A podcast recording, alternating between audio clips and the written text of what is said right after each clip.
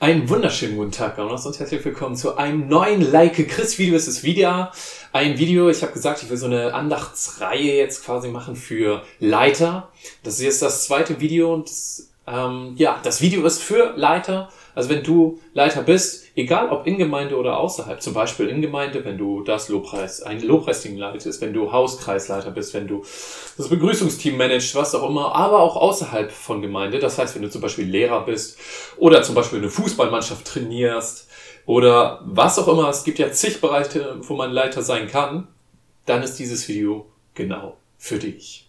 Und heute geht es um einen Part, und zwar, ich habe den Titel genommen, geistliches Vorbild.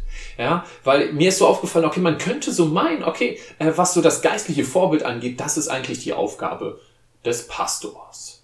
Ne, der hat irgendwie so, der hat so die wichtigste geistliche Aufgabe. Ne? Wir managen da sowas drumherum und der Pastor äh, macht das dann schon. Der ist so das Vorbild für alle und so weiter und der muss das vernünftig machen. Das Ding ist nur, ich habe mal eine Frage an dich. An wie viele Überschriften der letzten zehn Predigten, die du gehört hast, kannst du dich erinnern? Und wie war deren Inhalt? Also ich muss für meinen Teil sagen, dass ich mich so gut wie gar nicht mehr an diese Inhalte erinnern kann. Sie kommen vielleicht manchmal in verschiedenen Situationen, kommen so Bruchstücke hoch. Aber wenn ich mich so spontan zurückerinnere, ich kann das nicht mehr sagen. Und die Überschriften äh, weiß ich auch nicht mehr. Ich weiß von meiner letzten Predigt, da ging es um Anbetung, also die letzte Predigt, die ich gehört habe. Aber ansonsten, boah, das wird schon echt schwierig. Und das Ding ist, mir ist aufgefallen, ich wurde viel mehr durch das Leben meiner geistlichen Vorbilder geprägt, als von deren Predigten. Ich hatte ein geistliches Vorbild, wenn man so will. Äh, mein Pastor, der allerdings nicht nur mein Pastor war, sondern auch äh, in ganz vielen verschiedenen Bereichen mich angeleitet hat, zum Beispiel in der Jugend, bei den Pfadfindern und so weiter, war er mein Vorbild. Und ich habe mich an seinem Leben orientiert. Das heißt, das Fazit daraus ist, dass die Zeit, die du mit deinem Team lebst, wichtiger und entscheidender sein kann, als das, was der Pastor vorne predigt. Ich will damit den Part des Pastors auf keinen Fall kleinreden und ich will damit Andachten und Predigten nicht kleinreden, die sind gut und wichtig. Das Ding ist nur, es kann gut sein, dass die Leute, die du anleitest, dass die mehr davon geprägt werden und sich mehr und mehr davon mitnehmen, was du lebst, als das, was du oder auch was andere predigen.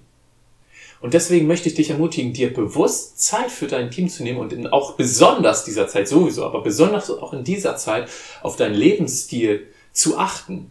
Also als Merksatz kann ich dir sagen, lebe, was du predigst.